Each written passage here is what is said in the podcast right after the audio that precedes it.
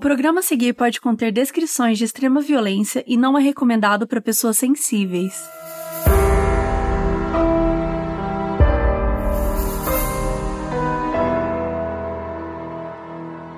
E aí, gente, tudo bem? Olá! Olá! Então, hoje é um episódio de um serial killer muito conhecido, muito pedido por vocês. A gente finalmente trouxe, já tinha falado no Mind Hunter, então bora começar. Edmund Emil Kemper III é um serial killer americano bastante conhecido por ter matado a sua própria mãe, decepado e praticado necrofilia com seu corpo. Além disso, ele matou outras nove pessoas, incluindo mais duas da sua própria família. Nas duas vezes que ele foi pego pela polícia, foi ele mesmo quem se entregou. Ele foi uma peça-chave importantíssima para o FBI, começar a entender né, a mente por trás dos criminosos, e a gente falou sobre isso no episódio do Mind Hunter. Atualmente ele tem 72 anos e continua encarcerado. Esse roteiro foi escrito com base em documentos oficiais e livros sobre eles, e não é raro a gente encontrar muitas discrepâncias entre esses materiais. Por isso a gente investigou muito para trazer esse conteúdo, Muito. gente. Deu muito trabalho. Ontem à noite eu já tava chorando lendo os detalhes dos crimes, porque eu já tava lendo isso há tantos dias que eu já tava, tipo, sabe, exaurida emocionalmente. É, a gente valorizem, porque esse roteiro deu muito trabalho. E a gente viu que vocês foram ver e curtiram a série Lincoln Rhyme que nós indicamos aqui no Modus. Sim. A gente fica muito feliz, né, quando vocês engajam, comentam, vão ler os livros e ver as séries que a gente indica. É muito legal, porque a gente pode conversar mais a fundo sobre eles, né, nas nossas redes sociais.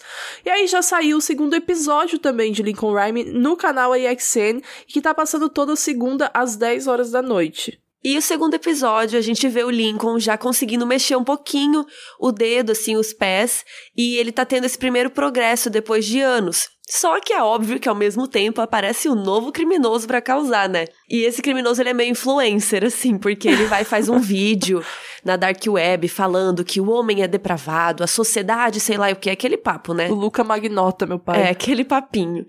E aí ele vai mandando várias mensagens nesse vídeo e depois ele faz uma live mostrando uma mulher dentro de uma banheira com um plástico em cima da banheira, assim, tipo vedando. Gente, dá muita agonia de ver isso.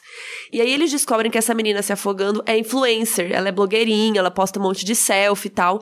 E aí eles entendem que esse assassino tá querendo passar uma mensagem sobre vaidade. E aí, né, vocês vão ter que assistir às segundas, 10 da noite no AXN Lincoln Rhyme pra saber o que acontece. Eu tô adorando a série. E calma que antes de começar, a gente tem uma ONG também para indicar aqui para vocês. Como vocês sabem, a gente está vivendo um momento muito difícil com a pandemia e o nosso intuito em divulgar essas ONGs é que vocês possam compartilhar e contribuir. A ONG de hoje já estava no nosso radar, mas a indicação vem do Eduardo Pereira, deu uma acelerada aí na nossa indicação. É a Casa 1, que é um centro de cultura e acolhimento LGBT aqui em São Paulo. A Casa 1 utiliza a plataforma Benfeitoria para essa arrecadação mensal. Lá eles explicam como o dinheiro é utilizado. Então não é que eles estão fazendo uma campanha em específico para o Covid, e sim, eles têm uma meta mensal. E nesse momento onde o isolamento e a proteção são tão necessárias, é muito importante a gente manter essa ajuda. Então o link é benfeitoria.com barra casa 1, mas como sempre a gente vai colocar na descrição do episódio e nas nossas redes sociais, arroba moduspod. Então vamos lá contar um pouco da história do Ed Kemper e hoje a gente vai começar pela infância dele, que vocês vão ver que teve muita influência em quem ele acabou virando. Ele nasceu no dia 18 de dezembro de 1948, com esse nome aí, Edmund Emil Kemper III. Ele nasceu em Burbank, na Califórnia. A mãe dele se chamava Clarnell e o pai, Edmund Emil Kemper II. E ele teve uma infância muito problemática, ele sofria muito bullying no colégio, ele era muito alto, né? Quando ele ficou adulto, assim, quando ele estagnou uma altura, ele ficou com 2 metros e seis de altura. Ele era super solitário, apesar dele ser considerado super inteligente e tal, ele sempre foi uma criança muito sozinha. E o meio-irmão dele contou ao jornal Daily Mail do Reino Unido que quando ele citava alguma garota, a mãe dele, tipo, deixava claro que ninguém nunca ia querer ficar com ele porque ele era feio, ele não era igual aos outros garotos, ele não era comum. En- Enfim, gente, ele era excluído, ele se sentia muito excluído na escola e também dentro de casa. Em 1957, quando ele tinha 9 anos, os pais se separaram e ele mudou para Montana com a mãe e duas irmãs, uma mais nova e uma mais velha que ele. E ao longo dos anos ele teve que aturar três padrastos de que ele não gostava. A mãe dele, ela era super abusiva e rígida e criticava ele exageradamente, às vezes do nada, assim. Ela só criticava por criticar mesmo na frente dos outros, inclusive.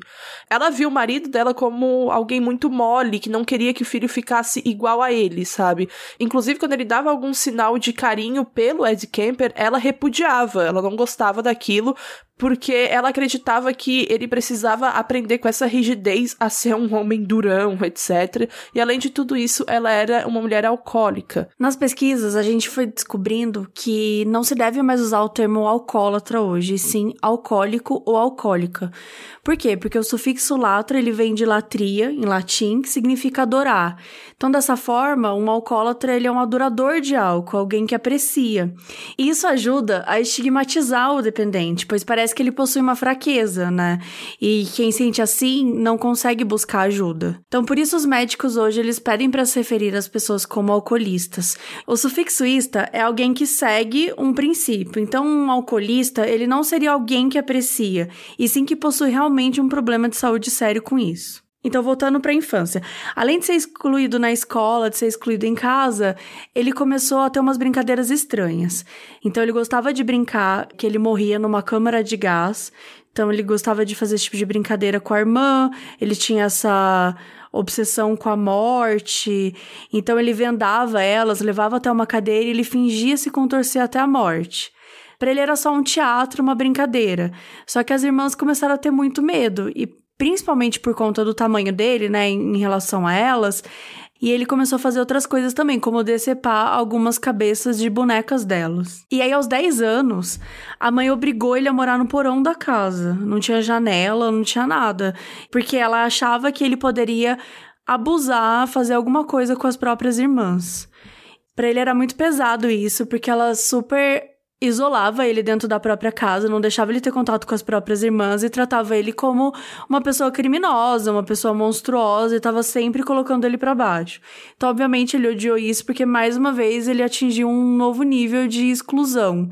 E aí, nessa época, ele começou a ter fantasias sobre matar sua mãe.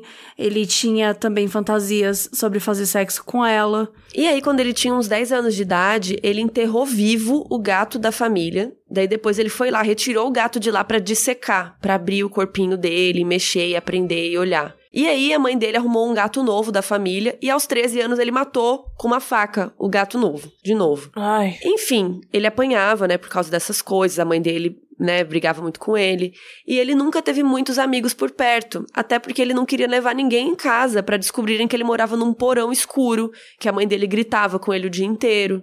E aos 12 anos ele comentou com uma das irmãs que ele era apaixonado por uma professora, mas para poder beijar a professora, ele teria que matá-la primeiro. E aí agora vocês entendem por que, que as irmãs tinham medo dele. Ele falava esse tipo de coisa para elas. Aí, a partir daí, ele fugiu, foi para casa do pai dele. Só que agora o pai dele já tinha outra família, tinha uma esposa e um outro filho, né, que é o filho da esposa. Então ele se sentiu substituído e começou a agir agressivamente de novo. E aí, depois de um mês, o pai mandou ele de volta para a mãe. Segundo uma entrevista que o meu irmão dele deu para Daily Mail do Reino Unido, na verdade, o Kemper um dia assustou a esposa do seu pai, que estava grávida dele. No caso, a esposa estava grávida do meu irmão, que deu uma entrevista. E eles estavam sozinhos em casa. E aí o Ed começou a fechar as cortinas, deixou tudo escuro e ficou seguindo a mulher pela casa. Ela abriu as cortinas e pediu para ele sair, né? Porque, pelo amor de Deus. Aí o filho dela, do outro casamento, chegou e ela contou que ele estava agindo estranho. O filho pegou um martelo e teve que expulsar ele de casa. Tipo, o nível que o negócio chegou, sabe? Aí ele voltou a morar com a mãe, mas ela não queria mais ficar com ele, então ele virou um peso pra família, sabe? Uma coisa que, na minha opinião, eu já achava que a mãe dele considerava ele desde quando ele nasceu, né? Pelo Sim. jeito que ela tratava ele. E é óbvio que isso vai fazendo muito mal para ele, né? Ele não é aceito, não se dá bem em nenhum lugar, a própria família dele, né, tem medo, não quer ele, ele fica pulando de um lado pro outro. Então, nesse momento, os pais não sabem o que fazer. Nenhum deles quer ficar com ele. Então, os avós paternos se oferecem para ficar com ele e ajudar ele a ajeitá-lo. Então, eles acabam decidindo aceitar isso, né? Manda para o sítio dos seus avós para passar um tempo no interior. E ele também odiou isso, porque se ele já se sentia excluído na cidade, agora lá no sítio, no interior, né? Com pessoas que não entendiam né, totalmente ele, era muito mais ele se sentia muito mais excluído. E lembrando que ele já era, né, solitário, não tinha amigos e ia estar tá ficando mais isolado ainda. Pensa, tipo, ele já não tinha amigos na cidade, onde ele tinha acesso às pessoas. Imagina agora numa fazenda, com dois velhos, né, porque ele achava eles velhos. E assim, agora, gente, o negócio vai ficar pesado.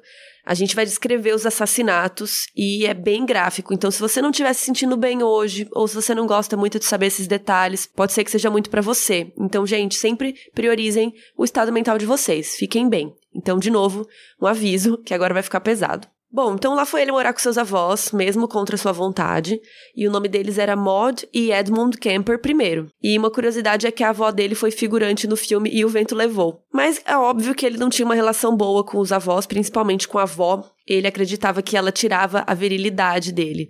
Então, assim como a mãe dele, ela ficava controlando ele, e ele não gostava disso. Com o avô as coisas eram um pouco melhores, porque o avô sempre levava ele para caçar, e o avô deu para ele um rifle para eles caçarem coelhos e esquilos e tal. E o Ed ia sempre com seu cachorro. E era assim que ele acabava se distraindo. Que boa ideia, né? Dar pra uma pessoa como o Ed Kemper um rifle. É, vocês vão ver o que, que vai virar. Mas aí, a avó começou a ter medo dele também. E até começou a andar em casa com uma pistola. Tipo, ela, ela tinha uma arma e tava andando em casa com uma arma. Gente, imagina, tipo, o nível, sabe? Você ter que ficar com uma arma porque você tá com medo de uma pessoa que vive no mesmo teto. Do seu neto. É. E que tem 15 anos, né? Sim. Sei lá, é muito estranho essa sensação mesmo. Não, e ela reclamava que ele ficava encarando muito ela, olhando muito para ela. Mesma coisa que a mulher falou, a mulher que tava grávida. E aí, até que no dia 27 de agosto de 1964, o Ed e a avó estavam sentados na cozinha. Ela tava escrevendo histórias infantis e ele tava ali olhando. Até que ela mandou ele olhar para outro lado porque ele tava deixando ela nervosa, sabe? Ela tava se sentindo intimidada demais com ele olhando o tempo inteiro. Aí ele ficou bravo porque nem olhar para ela ele podia. Daí ele respirou fundo e se levantou com o rifle dele para ir caçar antes que fizesse alguma besteira. Mas aí antes dele ir, a avó dele disse para ele: "Não atire em passarinhos, hein?" E aquilo para ele foi assim um estopim sabe? Uma, mandando ele fazer mais uma coisa, só o que faltava. Aí ele pegou o rifle e atirou na cabeça da avó dele pelas costas, que despencou sobre a mesa da cozinha, e aí ele atirou mais duas vezes ainda nas costas dela. Não satisfeito, ele pegou uma faca da cozinha e esfaqueou ela diversas vezes também. Ele pegou uma toalha correndo, enrolou na cabeça dela, levou o corpo da avó pro quarto de casal, mas aí ficou preocupado sobre o que, que ele poderia dizer pro avô dele para explicar que ele tinha acabado de matar a própria avó, e no caso mulher, né, do avô. Então assim, era uma vontade dele que já tava tão intrínseca, ele já tava com tanta vontade que além de dar tiros nela e já saber que ela tava morta, ele ainda esfaqueou ela para ter certeza, sabe? E ele pensou que quando o avô, né, visse o que ele fez, o avô ia ter um infarto e morrer. Porque ele tinha, querendo ou não, uma relação um pouco melhor com o avô. E então nem deu tempo dele pensar, né? Porque ele ficou nessa noia e tal. E de repente o avô dele chegou com a caminhonete cheia de compras, né? Ele tinha ido na cidade fazer compras. E aí ele já saiu de casa, o Ed Kemper já saiu de casa com o rifle na mão, foi em direção ao avô e deu um tiro na cabeça dele. E aí, sem saber direito o que fazer, né? No desespero, ele ligou para a mãe dele e contou o que aconteceu e pediu alguma ajuda. E aí ela convenceu ele a ligar para a polícia. E aí depois ele disse, né, um tempo depois que ele pelo menos teve o gostinho de contar para ela. E ele ficou, né, sentado esperando a polícia chegar, assim, foi exatamente isso que aconteceu. E uma coisa que é importante falar também, quando a polícia perguntou por que ele tinha feito isso, ele falava que ele queria saber como que seria atirar na avó dele. Então, ele estava consciente do que ele tinha feito, né? Ele se mostrava calmo e tranquilo para a polícia e consciente do que ele tinha feito, mesmo que ele tivesse acabado de matar os próprios avós. Então ele foi parar no Hospital Estadual de Atascadero, na Califórnia, e ficou alojado na unidade de criminosos insanos. Ele foi diagnosticado com esquizofrenia paranoide e também lá descobriram que ele tem um QI de 145, que é considerado bem alto. Entre 90 e 110 é o QI de uma pessoa considerada normal. Somente 1% da população tem um QI maior que 136. Então ele é uma pessoa muito rara mesmo. E ele diz que ali foram seus tempos mais felizes, porque ali não era uma prisão, e sim que ali eles queriam recuperar as pessoas. E ele gostava, né, dessa organização, das coisas serem organizadinhas. E ele ficou super feliz depois de um tempo que ele foi escalado para trabalhar no laboratório de psicologia. E ele ajudou até a aplicar testes em outros pacientes. E isso devia ser o máximo para ele, né, porque dava uma sensação super de poder. Inclusive, durante essa época, ele virou membro daquele negócio que a gente já falou aqui outro dia, que é o JCs, ele foi membro do JCs de Atascadeiro. Para aprender mais sobre essa organização, escute o episódio do John Wayne Gacy. E aí foi assim que ele conversou com muitos criminosos violentos e aprendeu com eles muita coisa, né? Eles davam todos os detalhes dos crimes. Ele adorava principalmente falar com os estupradores em série porque deixava ele bem excitado. E depois ele disse que ali ele foi desenvolvendo muitas fantasias e sonhos do que ele faria depois. Ele achava que os amigos estupradores tinham sido presos porque foram burros e deixaram evidências e testemunhas para trás. E eles atacavam mulheres conhecidas por eles em lugares públicos, mas que o Ed Kemper, se algum dia fizesse isso, ele não seria assim. Enquanto isso, o pessoal considerava ele super bonzinho, religioso, comportado, até deixaram ele frequentar uma escola ali perto do hospital. Ele disse que até memorizou as respostas do teste que faria para né, ele ser liberado de lá, então ele gabaritou por conta disso. A gente já falou sobre como ele era inteligente e tudo mais. E o negócio assim, ele sabia exatamente o que ele precisava agir e o que, que as pessoas queriam ouvir deles, né? Os psiquiatras, os psicólogos. E ele realmente se dava muito bem no hospital. Os médicos até começaram a duvidar que ele tinha esquizofrenia paranoide, já que ele não tinha alucinação e ele tinha um pensamento bem organizado que era diferente, né, do que se do que era esperado. Então eles deram um novo diagnóstico para ele, que era um distúrbio de personalidade passivo-agressiva. Finalmente ele foi liberado depois de cinco anos, com a única condição de que para ele não poderia voltar a morar com a mãe, porque poderia desencadear novos episódios de violência. Então, em 1969, no aniversário dele de 21 anos, ele saiu do hospital psiquiátrico e voltou a morar com a mãe, mesmo sendo que os psiquiatras falaram para ele não fazer, porque ele não tinha dinheiro para morar de outra forma. Então, o judiciário aprovou que ele fosse morar com a mãe. E aí é complicado, né? Porque como que você solta o cara com essa recomendação e depois ele não tem para onde ir? Tipo, o que, que você faz com uma pessoa assim, né? É muito complicado, né, pensar nisso, porque por mais que ele tenha cometido os crimes quando ele era menor de idade, ele matou duas pessoas da família, né? Ele tem um problema de relacionamento com a mãe super grave. E eles dizem que se ele voltar a morar com a mãe dele, isso pode desencadear novos episódios de violência. Ele é uma pessoa que já matou duas pessoas. É muito complicado, porque, tipo, como ele pode voltar a morar com a mãe dele? E ao mesmo tempo como ele também consegue se reintegrar na sociedade, né? Porque não é como se ele tivesse algum tipo de expectativa de emprego, alguma forma de conseguir algum dinheiro para que ele pudesse ficar é, independente da mãe. É totalmente inadmissível isso, que ele, que ele tenha sido solto, sabe? Bom, de qualquer forma, ele foi solto e a mãe dele tinha acabado de se mudar para Santa Cruz e ela trabalhava no campus da Universidade da Califórnia ela tinha conseguido finalmente oficializar o divórcio, então ela estava toda feliz e tal. Mas ele vendo ela feliz, ele ficava fantasiando em acabar com essa felicidade toda dela. Então ele foi morar com ela, né? E eles discutiam muito alto, muita discussão. Os vizinhos falavam que eles gritavam o tempo inteiro. E ele ficava puto porque para ela todos os problemas da vida dela eram culpa dele. Então qualquer coisa que acontecia era culpa dele. Mas apesar de ele ter essa relação tão difícil com a mãe, com outras pessoas ele era educado, ele era gente boa. Em geral, todo mundo gostava dele. Santa Cruz tinha se transformado enquanto ele estava no hospital e ele sentia que a cidade tinha se transformado num reduto de sexo, drogas e protestos. Ele desprezava os jovens que curtiam isso, sabe? Ele era super o um cidadãozão de bem na cabeça dele. E uma das condições de sair do hospital era estudar. Então, como ele se irritava com tudo isso, ele queria ajudar a combater tudo, e ele começou a fazer um curso de criminologia e sonhava em ser policial. A gente já comentou até, né, sobre isso do, de muitos serial killers terem esse desejo de ser policial, de serem agentes da lei, etc., justiceiros e tal, e acabarem se frustrando e por isso, né, acabam seguindo outros rumos. Ele tentou ser um oficial da lei, mas ele não conseguiu porque ele era muito alto, o que na minha cabeça não faz muito sentido. Tem altura certa para ser oficial da lei, para ser policial? Tipo, oi? Então, aparentemente tem. Aquelas, né? Trouxe a resposta para vocês. Não, é que existe um requisito mínimo e máximo de peso e altura para algumas profissões, tipo bombeiro, policial, etc. E nos Estados Unidos, essa lei ela varia dependendo do estado. E na Califórnia, naquela época, o máximo que um policial poderia ter era 1,95m. Então ele precisaria ter 11 centímetros a menos. Mas, gente, por que? Pra caber no carro da polícia? Tipo, qual a lógica? Eu acho que é porque aí acaba tendo mais peso também porque é mais alto, se pá, daí passa. Tem toda essa discussão, né, sobre como é que isso pode ter sido discriminatório em muitos aspectos. Então, tem vários casos de pessoas que processam e acabam ganhando, né, porque o cara queria ser policial, tinha todos os requisitos e tinha um centímetro a menos, sabe? Tem vários é. casos que são meio idiotas assim. Então, tem toda essa discussão, mas falam também que mesmo quando eles relaxaram mais essas regras, né, foi mudando, porque a gente tá falando de novo lá dos anos 70.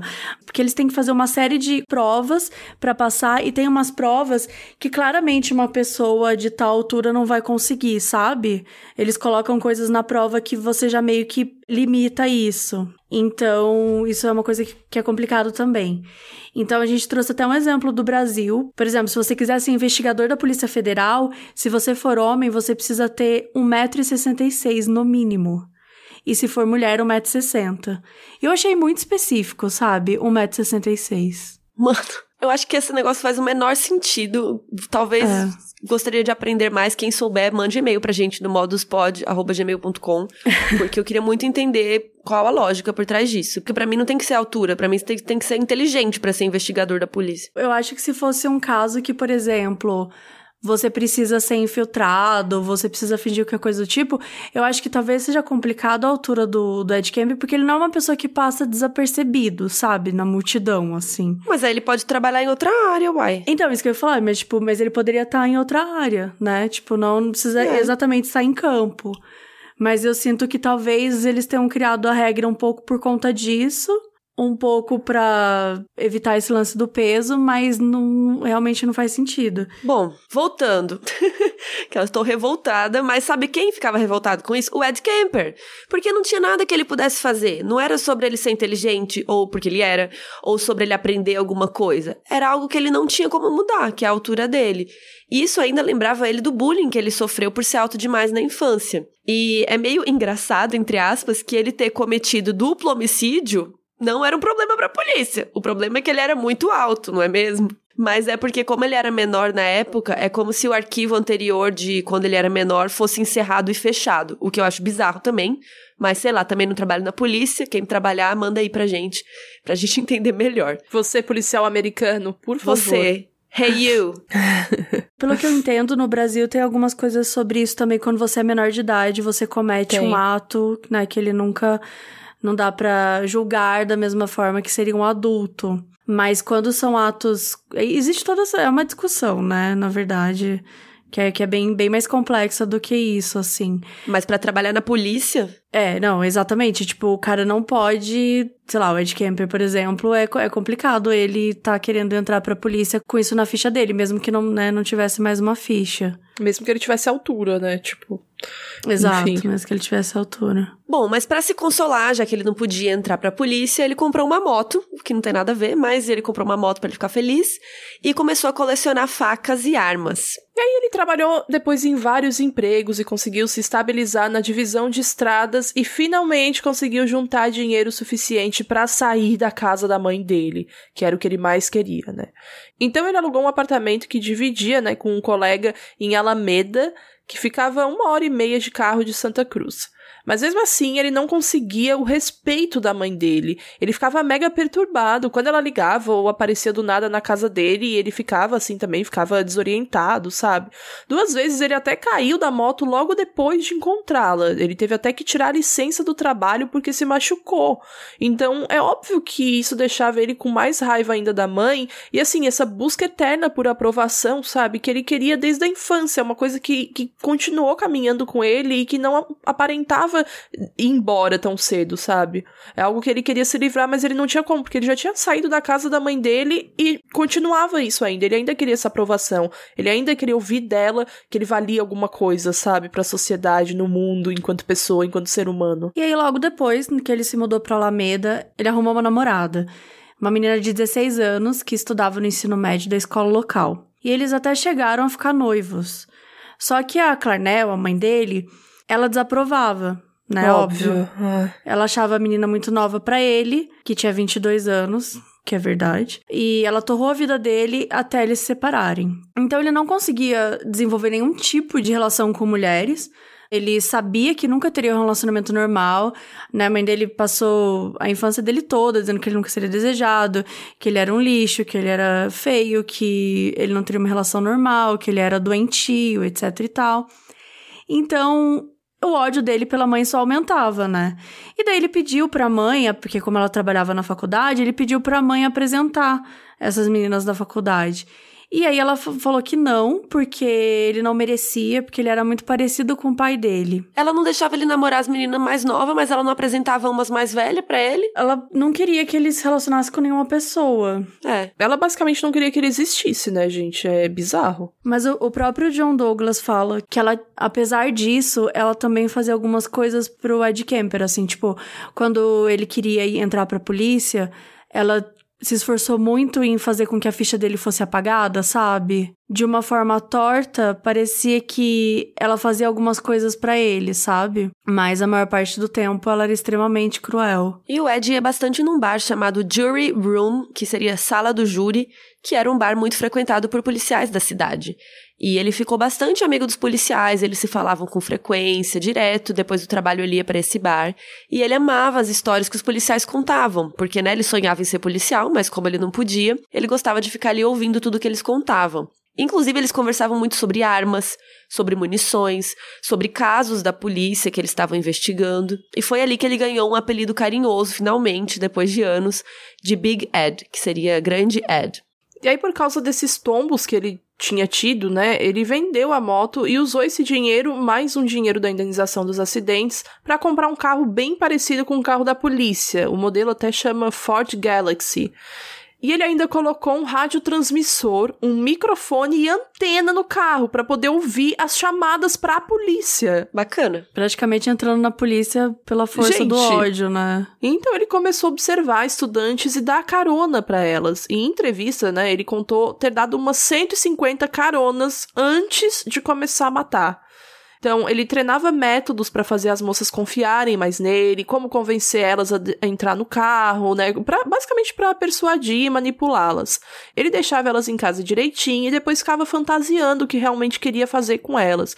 Então, ele planejava como fazer direito para não ser pego e lembrando das conversas que teve no hospital, com aprendizados que teve com eles e também com o pessoal da polícia, né? Que ele era super amigo. Então, assim, imagina, ele deu 150 caronas antes de começar a matar, ou seja, às vezes uma ele ia dar carona para alguma outra menina e aí a menina fica meio assim, né? Porque não conhece ele, vai perguntar pra uma amiga, a amiga fala que já deu. Ah, não, já tive carona com ele, foi tranquilo. Foi basicamente para isso, sabe? Pra ele ganhar uma confiança não só com as pessoas que ele deu a carona, e sim na boca do povo, sabe? No boca a boca. Tipo, da, da outra menina falar pra outra que era super confiável, que foi super de boa.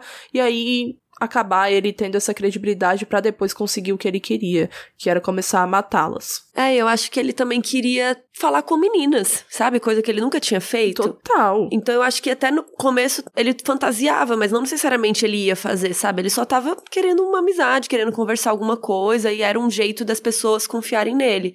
Mas até que um dia, né, isso mudou. E aí ele se sentiu pronto para passar para ação. Então ele comprou um kit, enfim, colocou um kit no porta-malas que era plástico, facas, revólveres, cobertores e algemas. E aí tirou a antena do carro, ajeitou a porta do passageiro, né, para não conseguir abrir por dentro. E em maio de 72, o Ed Kemper se sentiu pronto. Ele estava com 24 anos, como a gente já tinha falado, era um cara grande, tal, gordo, usava um bigodinho e óculos, e ele tinha acabado de perder o emprego e estava ficando sem dinheiro. E acho que é importante avisar que a partir de agora vai ficar gráfico de novo. Então, toma cuidado, se você realmente não tá se sentindo bem, a gente tá avisando de novo porque esse episódio é mais pesado mesmo. Então, cuidado. Dia 7 de maio de 72, a Mary Ann Pesce e a Anita Lucchese, ambas de 18 anos, eram estudantes do Colégio Estadual de Fresno. Elas pegaram carona com ele. Elas estavam indo a pé para o colégio, que dava mais ou menos uma hora de carro, quando ele as abordou e ofereceu carona. E aí elas aceitaram felizes da vida. Mas ao longo do caminho, elas começaram a achar estranho que ele estava indo para um lado deserto da cidade e começaram a questionar ele. Então ele tirou uma arma debaixo do banco e falou para elas ficarem quietas. Ele prendeu a Anita no porta-malas, que chorava sem parar. Ele estacionou e colocou a Marianne na parte do banco de trás do carro. Deitou ela de bruços, algemou os braços dela. E primeiro ele tinha a intenção de estuprá-la. Mas como ele não tinha experiência sexual, ele ficou nervoso, ele não sabia o que fazer, ele não conseguiu estuprá-la. Então ele colocou um saco plástico na cabeça dela e começou a estrangulá-la com uma tira de tecido. Quanto mais ela lutava, mais excitado ele ficava. É, ela conseguiu rasgar o plástico, mas isso deixou ele muito bravo, então ele a esfaqueou várias vezes até ela parar de se mexer. E não satisfeito, ele cortou a garganta dela. E aí ele foi até a Anita. Ele atirou do porta-malas e a esfaqueou com uma faca maior ainda. E aí, quando elas já estavam mortas, ele as colocou no porta-malas e saiu dirigindo. Mas no caminho ele foi parado pela polícia porque estava com o farol traseiro queimado. Só que nada aconteceu. Então ele levou os corpos para o seu apartamento, aquele que ele dividia com o cara, só que nesse dia ele não tava. E ele tinha comprado uma mesa, né, para poder dissecar esses corpos. Então ele as desmembrou, tirou fotografia de todo o processo, matando todas as suas curiosidades. Ele pegou os restos mortais de Mary Ann e colocou numa sacola plástica e enterrou. Mas o corpo da Anitta, ele quis deixar ficar com ele mais um tempo. Então ele decapitou os corpos e manteve as cabeças com ele. E ele gostava de fazer sexo oral com elas por dias. Em agosto, a cabeça de Mary Ann foi encontrada, mas como estava muito decomposta, ela foi identificada por sua arcada dentária.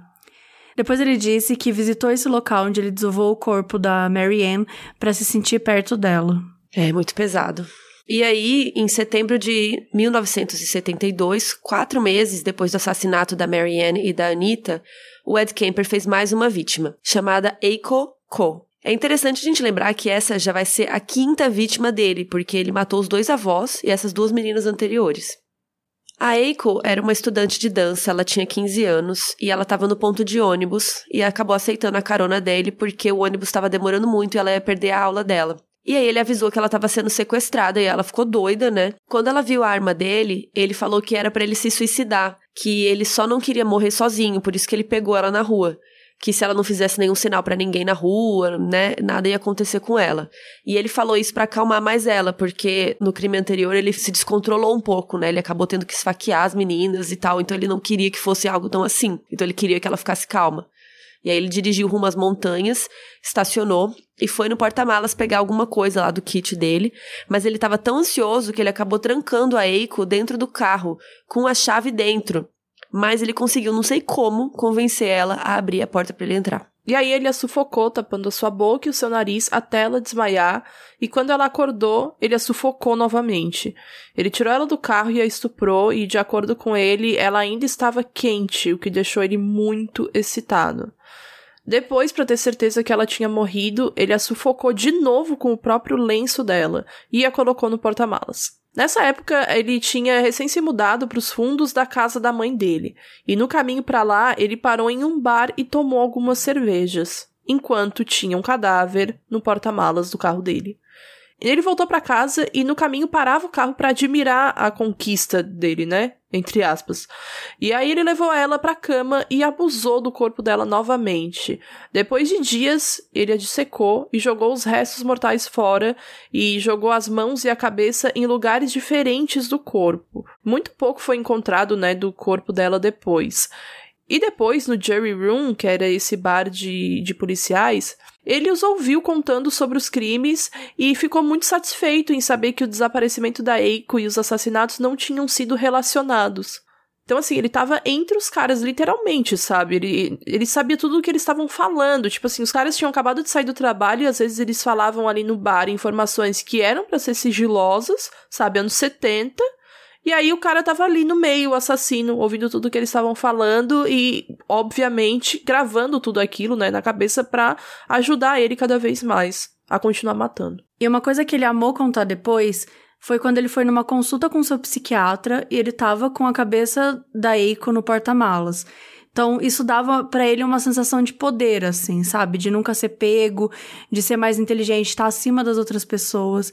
E aí ele continuava enganando o psiquiatra dele, né? Que ele já sabia fingir como era ser normal. E aí ele descrevia o dia direitinho, como eles queriam ouvir, como ele achava que eles queriam ouvir. E ele saiu tão bem na entrevista que os psiquiatras declararam que ele não representava mais um risco para si mesmo ou para os outros, sendo que ele estava com a cabeça da Eiko no porta-malas. Enquanto isso, ele continuava fantasiando, fazendo sexo com a sua mãe, que odiava mais do que tudo. Em janeiro de 73, quatro meses depois disso, o Ed comprou uma arma de calibre 22. Ele estava meio preocupado de ser pego com o rifle porque ele não podia andar armado por causa dos seus antecedentes criminais. Então, para não ser pego com o rifle, ele comprou uma outra arma de calibre 22. Ok. E aí, ainda em janeiro, ele fez mais uma vítima, que era a Cindy Shaw, de 19 anos. Ele a levou para as colinas de Watsonville, a forçou a entrar no porta-malas e deu um tiro em sua cabeça com a arma nova. A bala ficou alojada no crânio. Ele a levou para casa da sua mãe e esperou a mãe sair para trabalhar. Então ele teve um tempo para estuprar o corpo da Cindy diversas vezes. Agora ele não tinha mais a mesa de dissecação porque a mãe dele ia achar aquilo muito estranho, então ele a levou para a banheira e a dissecou dentro da banheira. Depois ele limpou tudo bem direitinho para não deixar evidência nenhuma, e ele enterrou a cabeça da menina no quintal com o rosto para cima e os olhos em direção à janela do quarto da mãe dele. Ele ainda removeu a bala do crânio dela e depois separou os seus restos mortais em sacos plásticos e jogou de um penhasco. O corpo foi descoberto em menos de 24 horas, mas ele não ficou nervoso porque ele achava que tinha feito tudo bem certinho e a polícia nem desconfiaria dele. E, gente, a gente tá falando aqui sobre dissecar, não sei se as pessoas estão familiarizadas com esse termo, mas quando a gente fala de secar, é cortar ou separar, enfim, de uma certa metodologia os órgãos do corpo, né? Ele basicamente fazia isso, só que isso é feito muitas vezes para estudo pela medicina. Só que no caso dele era, né, era a curiosidade dele, as fantasias e tudo mais. Só pra dar uma passada nisso mesmo. É, tipo, é, abrir o corpo, geralmente na parte da barriga, intestino, e às vezes separar, provavelmente era o que ele fazia também, não lembro exatamente, mas separar, às vezes até com agulhas, sabe? Com bisturi certinho, realmente. Um negócio extremamente sádico, gente. E aí, em fevereiro de 73, né, mais precisamente no dia 5, ele e a mãe dele tiveram uma briga muito feia e ele ficou com muita vontade de socar ela. Ele sentiu essa necessidade de socar ela sem parar.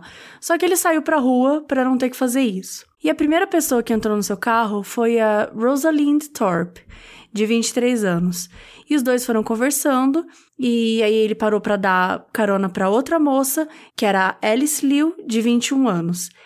E ele tinha colado o adesivo da mãe no carro na época que dizia Universidade de Santa Cruz. Né? Mais uma, como a Bel tinha comentado anteriormente, é mais uma das coisas que ele faz para ganhar a atenção e a confiança das pessoas que ele dava carona e tudo mais. E aí dessa vez ele nem parou o carro. Ele falou para Rosalind olhar a vista da janela e atirou na cabeça dela com a arma calibre 22. E já virou para trás e já atirou na Alice várias vezes. Só que ela não morreu na hora. E aí quando saíram da cidade, ele teve que atirar nela de novo parou o carro num beco sem saída e guardou os corpos no porta-mala. Chegando em casa, ele decepou as suas cabeças e guardou no porta-malas. Na manhã seguinte, ele diz ter feito sexo com o corpo de Alice, que já estava sem cabeça. Também pegou a cabeça de Rosalind, tirou a bala do crânio para não deixar pistas. De novo, dirigiu para longe e se desfez das sacolas com partes dos corpos. Elas só foram encontradas no mês seguinte. Enquanto isso, ele continuava a frequentar o jury room, o bar dos policiais, e eles estavam longe de encontrar a verdade. E eles começaram a chamar esse serial killer de co-ed killer. Co-ed é um termo usado nos Estados Unidos para escola educacional mista. Gente, vocês não acham bizarro que é tipo ed killer? Co-ed Sim, killer? e o nome Sim. dele era Ed. Nossa, enfim. E, gente, em abril de 73, o negócio vai ficar mais gráfico ainda. Então, né, as duas meninas já avisaram, mas eu aviso de novo. Tomem cuidado, porque agora o negócio vai continuar pesado. Então, no dia 20 de abril de 73, depois de um dia que a mãe dele falou um monte de crueldades para ele, ele pegou um martelo e foi até o quarto dela enquanto ela dormia. Ela tinha 52 anos na época. Ele parou ao lado dela e ficou pensando tanto que ele a amou e o tanto que ela o rejeitou. Ele ficou imaginando como seria vê-la morrer. Então ele levantou o lençol e olhou o corpo dela deitado, mas tentou não pensar em desejá-la de novo. Ele sabia que aquilo era errado e tentava parar com esses pensamentos. Então finalmente ele pegou o martelo, né, com as duas mãos e martelou ela até ela morrer. Em seguida, ele a decapitou com apenas um golpe. Então ele acabou realizando né, as fantasias e estuprou o corpo sem cabeça da mãe. E depois ele pegou a cabeça da mãe dele, né, que ele tinha tirado, e ele fez sexo oral com a cabeça da mãe dele. Mas mesmo assim, ele continuava ouvindo os gritos na cabeça dele, ouvindo os gritos dela e tal. Então ele pegou a cabeça dela rapidamente, né? Ele estava desnorteado e começou a arrancar as cordas vocais e a língua e jogou no triturador de alimentos. Só que o triturador engasgou e jogou a laringe sangrenta em cima dele de volta. E ele disse para os policiais que mesmo depois de morta, ela estava continuando irritando ele, ela continuava a irritar ele, né? Porque até isso ela estava fazendo. E aí ele pegou o restante da cabeça dela e ajeitou na prateleira.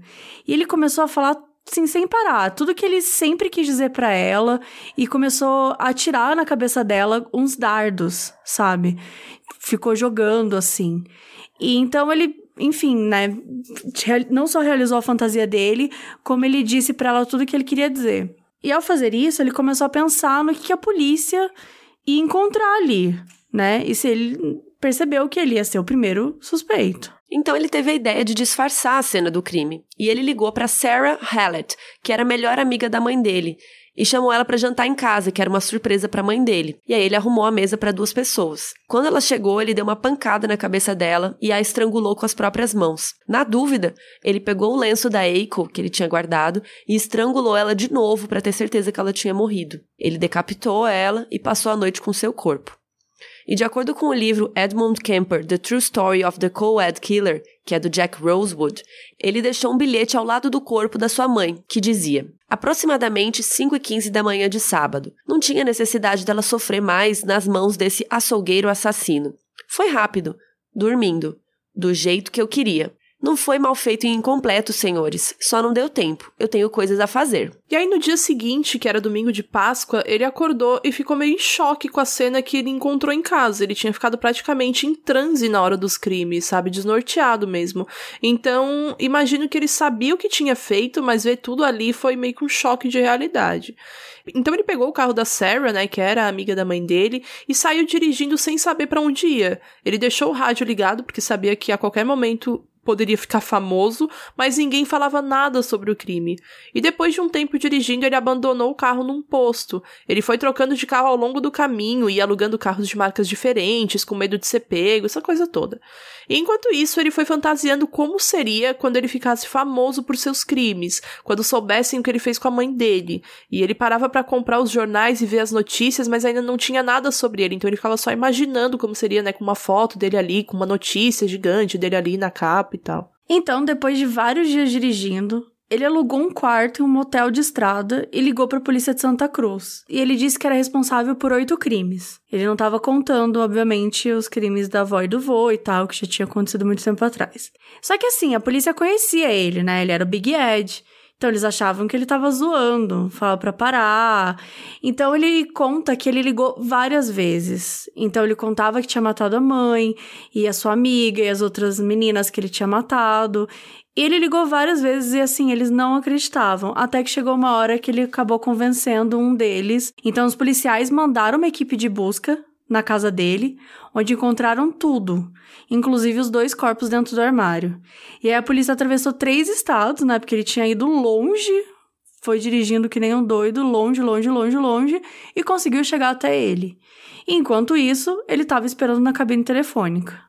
Os policiais que foram prendê-lo estavam até com medo, porque eles sabiam que ele era um cara super grande, né? Mas o Ed simplesmente se rendeu deu as mãos para frente assim para colocar as algemas, tudo bem, tudo calmo. E em seguida, ele desatou a contar todos os detalhes dos seus crimes.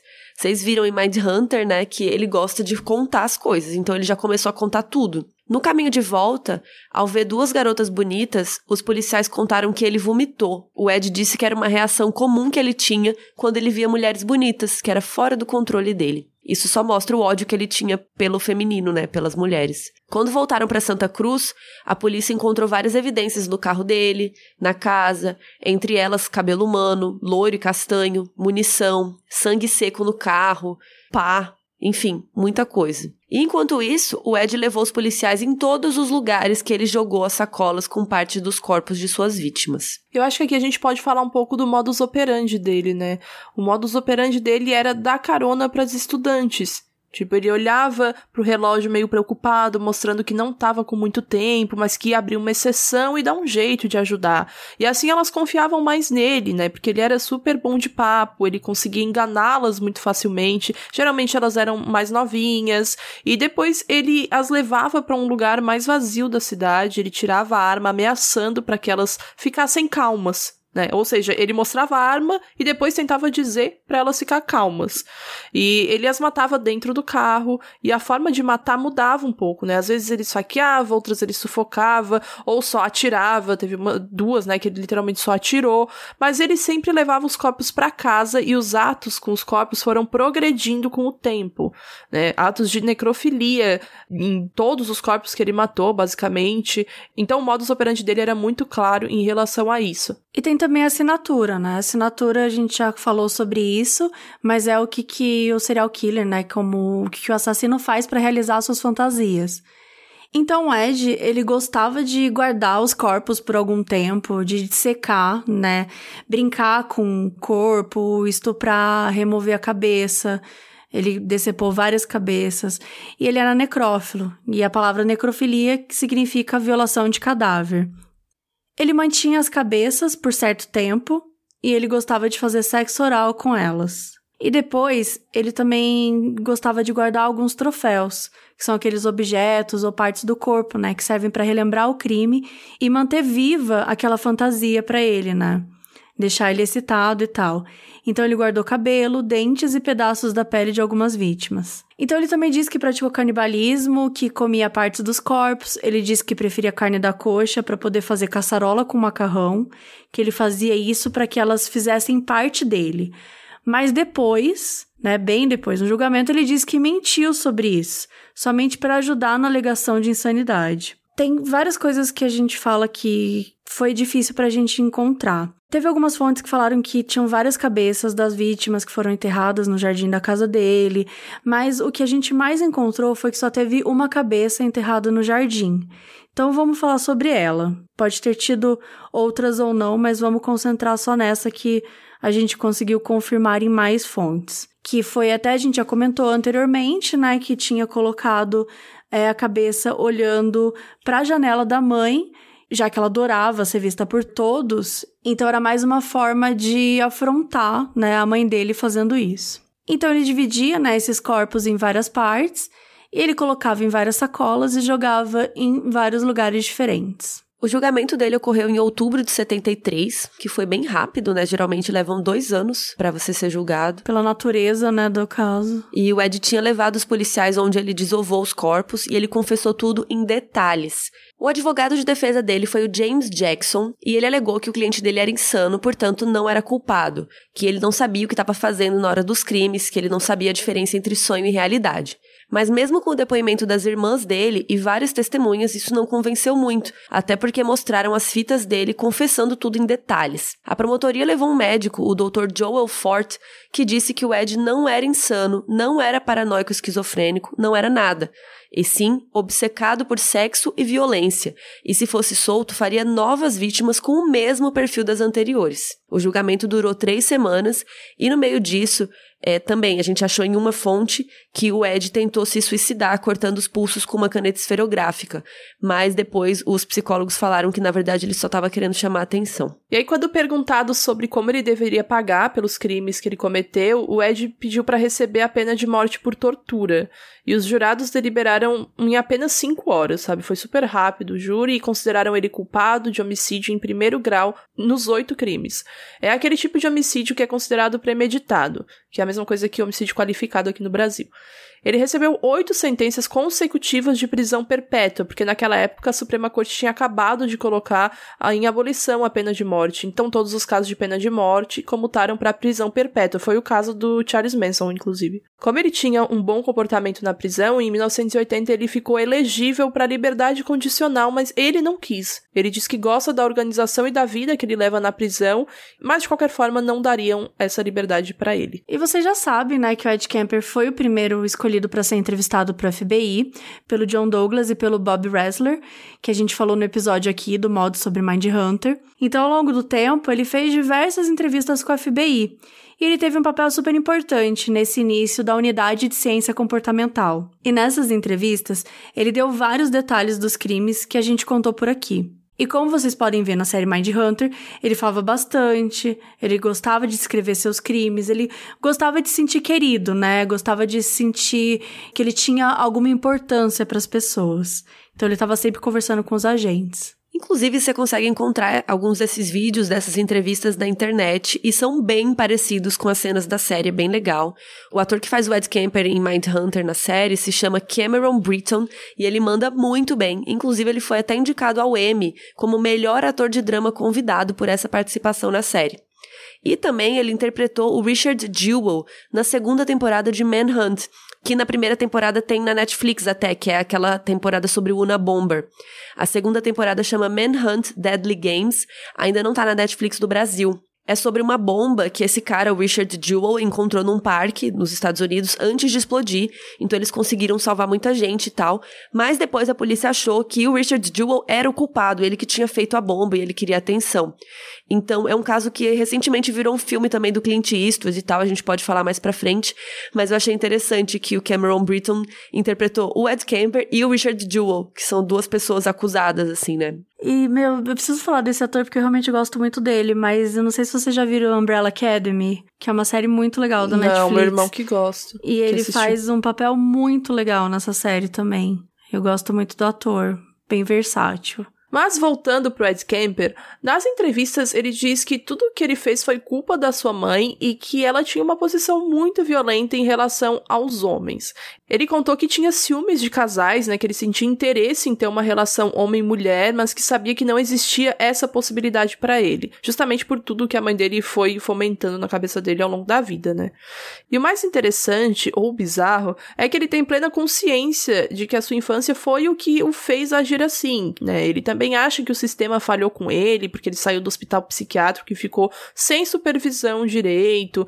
Ele disse que teria que ter visto o oficial da condicional constantemente e uma assistente social, mas que ele não encontrou ninguém. Ele disse que as mulheres, enquanto vivas, elas eram distantes. Mas quando ele as matava, agora eram deles. Elas pertenciam a ele. Então era o único jeito que ele tinha, que ele encontrava de ter essas mulheres, que era como se elas fossem agora as bonecas dele. E sobre todas as mortes que ele relata, quando ele fala sobre a mãe dele, é a única que ele chora.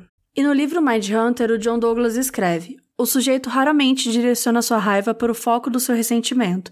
Embora Kemper tenha revelado que entrava escondido no quarto da mãe e fantasiava matando ela com um martelo, ele precisou matar pelo menos seis pessoas antes para ter coragem de fazer o que ele realmente queria, a sua fantasia final. Douglas também fala que o fato dele dissecar os corpos tinha mais a ver com fetichismo e não com sadismo, porque ele fazia as mutilações depois que as garotas já tinham morrido. Ele também analisa que as primeiras vítimas ele enterrou longe de casa, né, longe da casa da mãe, mas as últimas foram praticamente largadas dentro de casa. Ele diz que Kemper era um homem sensível, simpático e que tinha um ótimo senso de humor, que apesar do que o Kemper fez, o Douglas estaria mentindo se ele falasse que não gostava do Kemper, porque ele era gente boa com ele. E com tudo isso, ele acredita que alguns criminosos serão extremamente encantadores, articulados e eloquentes, e mesmo assim eles saberão direitinho o que eles estão fazendo. Em 88, o Ed Kemper e o John Wayne Gacy, que a gente falou aqui da história do palhaço assassino, participaram de um programa em que cada um falava dos seus crimes via satélite com o Robert Ressler, que a gente citou no episódio do Mindhunter. E como sempre, ele foi super falante e bem explícito nas descrições. O ator Holt McCallany, que interpretou o agente Bill Tent em Mindhunter, é obcecado por histórias de serial killer. Ano passado ele contou em uma entrevista para Vanity Fair que quando ele estava se preparando para o seu personagem, ele tentou visitar o Ed Kemper, mas ele nunca o respondeu.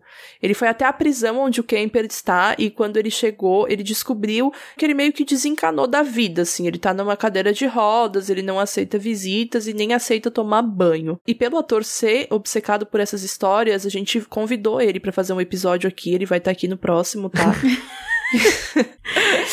Brincadeira, gente. Foi só pra distrair um pouquinho, porque esse episódio tá muito pesado e eu já tô é. nervosa. É, lembrando que agora o Ed Kemper, ele ainda tá lá, mas ele tá bem velhinho, né? Ele já é um Tem senhorzinho, 70 então. poucos, né? 80, sei lá. Tem 72, eu acho. Então, primeiro ele passou pelo California Medical Facility e depois ele foi para a prisão de Folsom. E ele participou durante mais de 10 anos de um programa de caridade ele era gerenciava esse programa dentro da prisão, em que eles faziam leituras de livros para cegos. E o próprio Ed Kemper já gravou mais de 5 mil horas de livros. Então a gente vai colocar aqui um trecho de um desses audiobooks. Chapter 1 Goodbye, Daddy. Truly, when I was very young, way back in the 50s, I believed all of life would be like one long and perfect summer day. After all, it did start out that way. There's not much I can say about our earliest childhood except that it was very good, and for that I should be everlastingly grateful. We weren't rich, we weren't poor. If we lacked some necessity, I couldn't name it. If we had luxuries, I couldn't name those either, without comparing what we had to what others had, and nobody had more or less in our middle-class neighborhood. In other words, short and simple, We were just ordinary run-of-the-mill children. Doido, né? Cara, é bizarro que a gente pode ouvir o Ed Kemper lendo coisas fofas. É estranhíssimo. Eu não sei se coisas fofas, mas são coisas. São livros. São coisas. E ele é considerado um preso modelo. E ele se tornou elegível para liberdade condicional em 79. Só que aí foi negada essa liberdade e todos os outros anos consecutivos. De 91 a 2017, a liberdade dele ou foi negada ou ele renunciou, né? E o próximo ano em que ele pode tentar sair em liberdade é 2024, quando ele terá 76 anos. E vamos apostar. A minha aposta é que ele vai renunciar de novo, gente. Eu acho que ele já morreu até lá. Não, é porque ele tá. O cara falou que ele tá.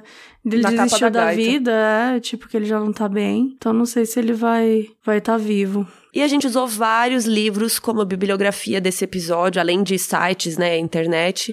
E eu vou citar aqui alguns deles para quem tiver interesse, que são Serial Killers, Louco ou Cruel, da Ilana Kazoy, que fala de vários serial killers, né, fala de como funcionam e, e cita vários, inclusive o Ed Kemper tem um trechinho lá.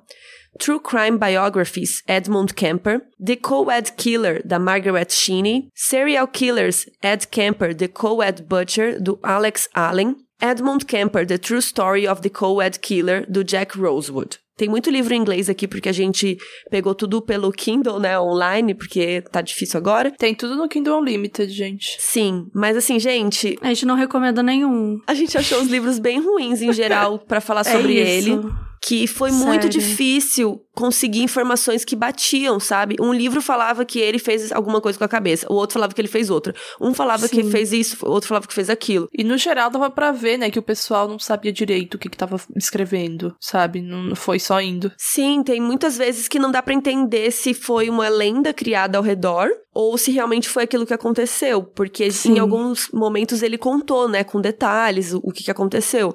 Então, os livros não batiam muitas vezes, muita informação divergente. Foi muito difícil fazer esse roteiro, gente, sério, desabafo. Muita informação sensacionalista também, tipo uns negócios que, que a gente nunca tinha ouvido falar, e a gente já tinha lido várias coisas do Ed Kemper, daí, nossa, bizarro. A gente falava assim: "Ah, aqui tá falando isso, aqui tá falando isso. Ah, tem três que estão falando isso, então vamos acreditar mais nesse, sabe? Tipo, então então, tem muito sobre isso também. A gente usou aquelas informações que elas apareciam em mais fontes. E as que a gente achava que eram estranhas, ou a gente comentava sobre, ou a gente resolvia não, nem falar, né? Mas foi complicado achar. É, foi bem difícil esse roteiro. A gente espera que vocês tenham gostado, porque deu muito trabalho.